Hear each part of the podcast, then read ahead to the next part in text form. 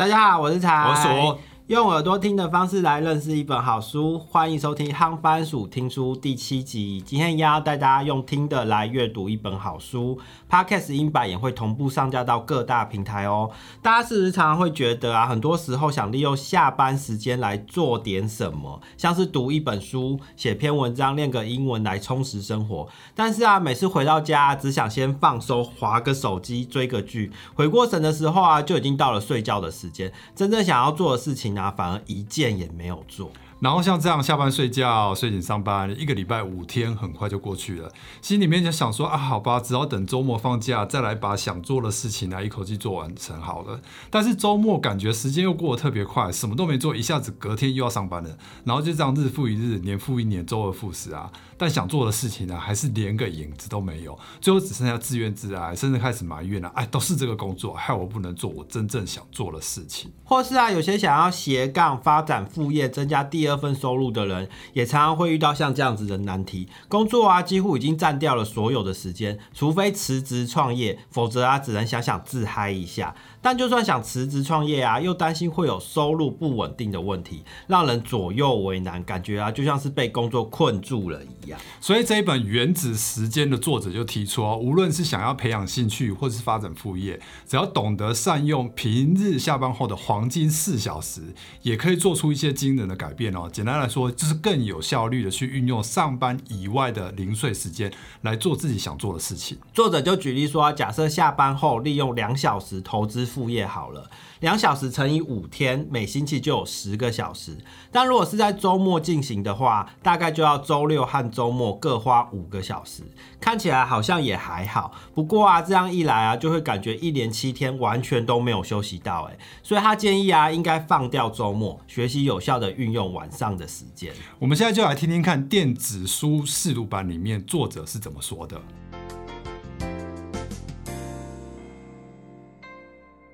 许多人认为平日是上班日，周末是不上班日。平日里只做两件事：埋头工作和等待不用工作的周末。然而啊，好不容易到了引颈期盼的周末，也没有做什么特别的事。原本打定了主意，放假时我要干嘛干嘛，还要干嘛干嘛。然而啊，就像信誓旦旦要发愤图强的学生，总是等到假期快结束，才感叹时间都浪费光了。把平日当作上班日，周末当作不上班日，伪时是草率定义了一天。如果把一整天拆开仔细看的话，平日里不是二十四小时都在工作，周末啊也不是二十四小时都在玩乐。但是人们在要上班的周间，往往不会特别想到上班前和下班后可以做些什么。大家都是这样，早晨就是眼睛一睁开就要匆忙准备赶上班的时间，晚上则是疲累的状态，下班回到家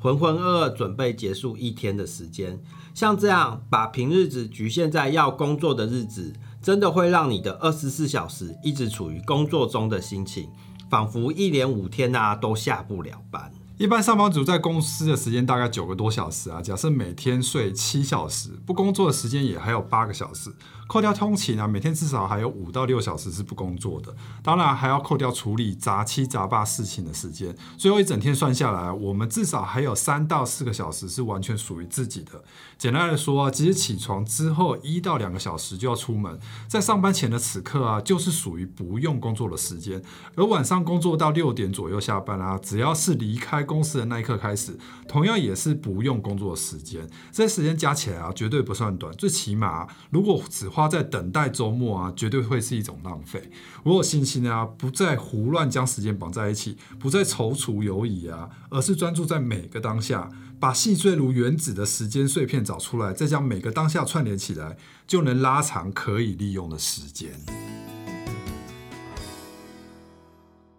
那其实真的很多人都会觉得说，只有退休或辞职之后啊，才会有时间去做自己真正想要做的，例如说想要经营 YouTube、当插画家等等啊。但是作者就认为说，其实可以善用下班之后的四个小时，从一些有兴趣啊或者是小事情来开始做起来，就可以找回下班之后的第二人生，让生活变得更充实。不过我自己看完之后，我是觉得啦。有时候跟这个工作性质也会蛮有关系的。嗯，像我们自己原本之前的工作就是责任制的几乎每天大概平平均来说，大概八点晚上八点九点下班算是正常的。对啊然后有时候可能加班到半夜十一二点之类的。不会有这个四个小时。这四个小时真的会是蛮难找出来的，很难去凑出这些晚上下班后的四个小时。所以还是跟工作形态有关系啊。对，我觉得还是要考虑一下就是工作的形态。但是不管是什么工作形态，我觉得作者这边最主要的是去说这些零碎的时间，你把它找出来，拼拼凑凑，可能还是会有个一两个小时是你可以去做你想要做的事情。但我觉得这件事情在最近几年的意识应该是有抬头了。光看 podcast 会流行就知道，因为很多人就是在通勤的时候哦会听不然台通为什么会那么会那么会那么夯，对不对？那也可以听听看航班鼠听书啊，对，利用零碎的时间。对，因为你你在那边打瞌睡或是在那边发呆，其实也就是捷做捷运的时间就这样过去，坐公车的时间这样过去。对那多少能听一点就算一点。还有，我觉得另外一个时间就是在健身的时候、运动的时候，哦其实也是很好，可以边运动然后边听一些东西吸收啊，吸收一些资讯啊，什么都好。可是我自己心里一直有一个问号，是说运动的时候到底是应该全神贯注，比不要听音乐比较好，还是听音乐稍微分心一下会比较好、欸？我觉得听音乐会让你觉得时间过得比较快。例如说，在做一些比较机械式、重复的动作的时候，哦，例如说做有氧，对，如果听音乐或者说听一些像你讲一些节目或是什么的时候，就会觉得时间过得比较快，比较没有那么痛苦啊。就因为做有氧30分钟真的很无聊，对对真的非常的无聊。对。但是如果是其他一些可能是重重训的时候，要姿势的时候，其实我觉得那反而应该是要比较专心在你的姿势动作上面。但作者有特别提到的是晚上的四个小时是黄金时段。那为什么这四小时那么重要呢？因为作者的论述是说，他觉得平日晚上啊会比起周末啊能做更多的事情。原因是因为平日的晚上不需要花太多的自制力，就是说你的睡觉时间啊，其实就是自动设设定好的一个时间到了就该睡就对，了所以等于说你这样算起来，可能你可能只有两个小时或是四个小时可以做这件事情的时候，嗯你也知道我们人就是说时间越短越急促的时候，就会专注力啊效率就会变得特别的好。但如果时间很长，比如说像在周末的时候，你会觉得说，哎，我好像还有八个小时、十个小时，没关系，我可以慢慢来，或者我等一下再来做。因为很充裕嘛。那对，个时间充裕的时候反而会变得效率没有那么好，所以作者这边才会讲说，他觉得是平日晚上的四个小时是一个黄金的时段。可是我觉得常听到这种，就是说建议在下班后三小时做什么事情啊，或者是什么之类的，嗯。都有一个很难克服的点是说，因为你已经上班了一整天八个小时、四个小时，嗯，很多人都说啊，回家就是只想放空啊，只想无脑啊，只想要嘻嘻哈哈，只想要娱乐，嗯。不想要看很难的东西，或是不想要做很 tough 的事情。我觉得这就是人性啊。对啊，所以这边作者为了要帮助大家克服人性，所以他说你可以从一些真的非常非常简单、非常小的事情来去做，甚至是做你自己觉得有兴趣的。我觉得在做自己有兴趣的事情的时候，就比较不会有那个压力，不会觉得说啊，我今天好累哦。例如说你喜欢运动嘛，你下班之后你去运动，你会觉得很累吗？哦，就不会，就比较不会嘛，就就是去找到你喜欢做的事情。所以我觉得回过头来还是那个动机论，你知道嗯吗？就是说你这件事情你本身是由兴趣去推动的，对，所以一切的问题都不是问题。就是要找到你的兴趣在。像以前我我每天下班的时候四小时都喜欢看财经节目，嗯看财经谈话节目。那那个推动我去做这件事情的动机，就是为了赚更多钱。所以你是喜欢赚钱，因为是喜欢钱。所以我就是哎、利用下班时间我都不，我就用最简单的方法。我我推荐过这个方法非常多次，就是你晚上就是固定看两个小时的财经讨论的节目就好，都是对带状的，再用最舒服的方式躺在沙发里面当个 couch potato 也好，然后你就是听他讲完这两个小时，那你就每天这样听听听听久了，你就多少会吸收一点东西进去。对啊，重点就是说，你有兴趣的东西，你不管怎样，你都会找出时间对啊来去执行。但是呢，要怎么样子意识到这个时间，其实就很重要。像作者在里面就提到一个很重要的观念，就是说我们要去意识到这个时间正在流逝。会觉得时间不够的原因啊，有第一个原因就是。无意识的放任时间不断的流逝。相反的，就是说，如果你今天很注意这个时间不断的在流逝的话，你就会觉得时间反而变得很慢。例如说泡泡面，等泡面那个三分钟的时候，通常就会感觉说，哎、时间好像过得比较慢。然后另外还有像是一些呃等下班啊，或者在等人的时候，甚至是等退伍。嗯，就是你 对你就会就会去数嘛，会去数时间还剩多久，都这个时候就会觉得时间过得特别的慢。啊，最明显就是说你在当兵的时候一到五你就我觉得很久，可是你的休假完幺八才刚结束，哈怎么怎么要回去了，然后就开始心情觉得很难。我是从礼拜天的早上，人家都是从礼拜天下午准备休假嗯开始心情荡，但我是从礼拜天一早就开始心情荡，也太快了差的，我今天又要回去。那另外时间不够的原因还有第二个，就是说你可能无关紧要的琐事太多了，那这时候可能就是需要做一些那个叫做什么？断舍离吗？哦，对对，断舍离。有这样吗？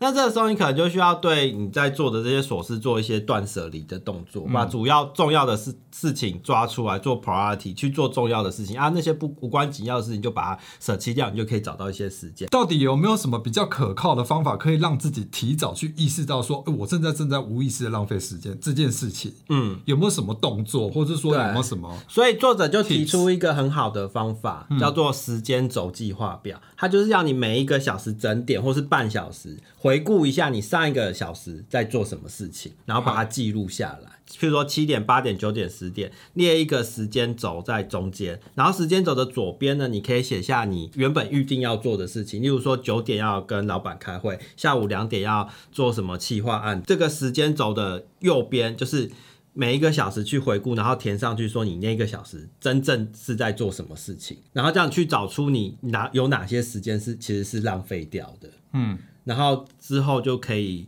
之后就可以干嘛？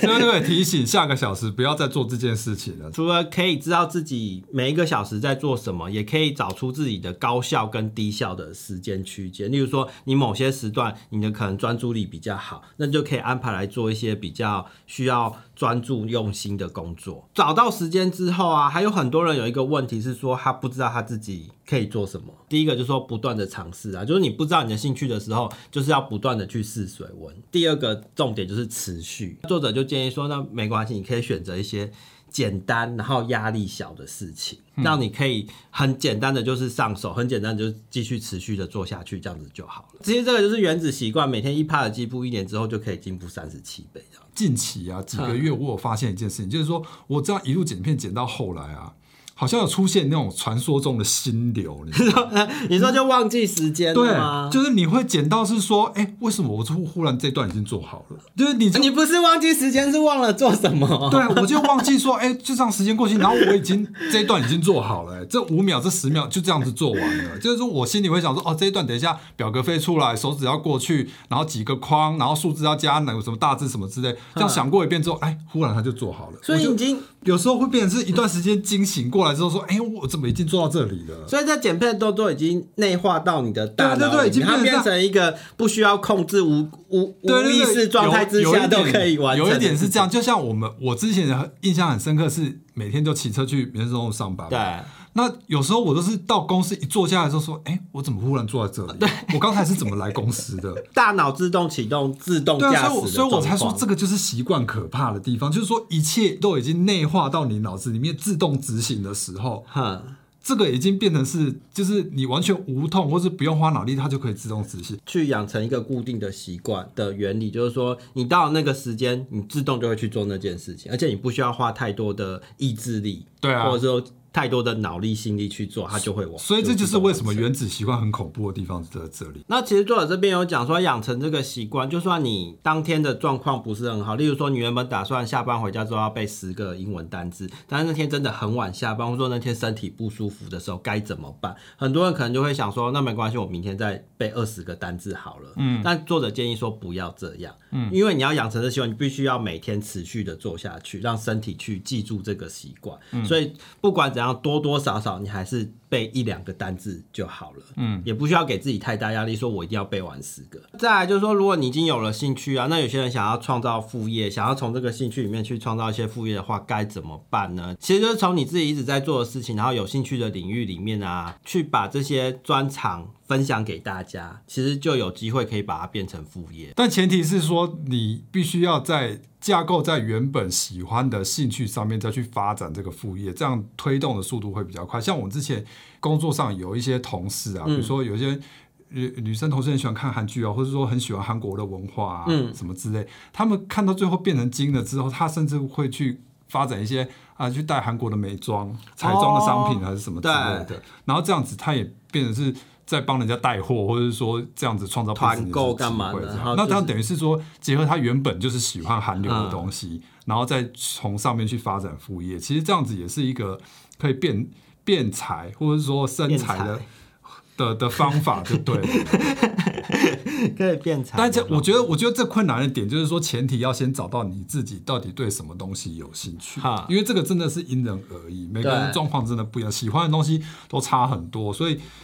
怎么讲啊？现在这个网络或者说社群的时代啊，什么东西都有变现的可能、啊。嗯，应该是说更哦，前面讲的 open minded 的去、嗯去思考，说你现在即使你很喜欢滑手机，其实滑手机也可以变现啊，只是你不知道方法而已。哦，有啊，现在不是有那个吗？什么安占大队也可以变现啊，什么之什么一笔。单什么二十元所以说现在可能性真的非常非常多，因为网络这个环境，因为 social media 这个环境，让很多事情都变得可能，所以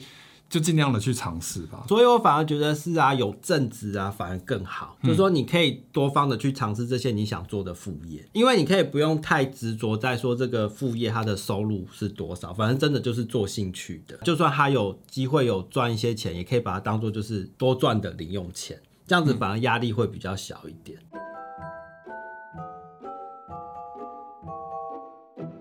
我觉得这本书和一般时间管理书最大的不同点在于啊，很多时间管理啊都会强调养成晨间习惯的重要，就是说早上起床上班前的那一两个小时有多重要等等的。但是像我一样的夜猫族啊，就会觉得说，哎、好像有点压力耶，因为。早上要起来，对我来讲，早起真的很难呢、对啊，所以这本《原子时间》它讲的是晚间的四个小时，听起来啊就比较平易近人一点。另外，它也不像一般强调严格纪律的书，反而是认为说可以持之以恒的方法，应该是让一切做起来不费力，才能够天天做得下去。也就是啊，不要把自己逼得太紧，感觉啊更符合人性。这一本《原子时间》的作者柳寒冰啊，他平日正职是一位兽医，但同时也兼具演员、YouTuber、课程讲师等等多重身份啊。这本书就是分享他自己是怎么管理时间，让他能够有时间去体验他真正想做的事情。鼠觉得这本书的概念呢，很像是原子习惯，可以说是原子习惯的实践版。里面也介绍了像是曼陀罗思考法、啊、番茄工作术等等的概念，很适合想要学习时间管理的初学者可以买来看看哦。以上就是这一集夯番薯听书的分享。我刚刚拿成这样子。来不及了。以上就是这一集航班主听书的分享，希望你会喜欢。工作时间之外，你还会做一些什么来充实生活呢？欢迎在留言处和我们分享哦。我们是财鼠，我们推广阅读夯番薯听书，我们下集见，拜拜。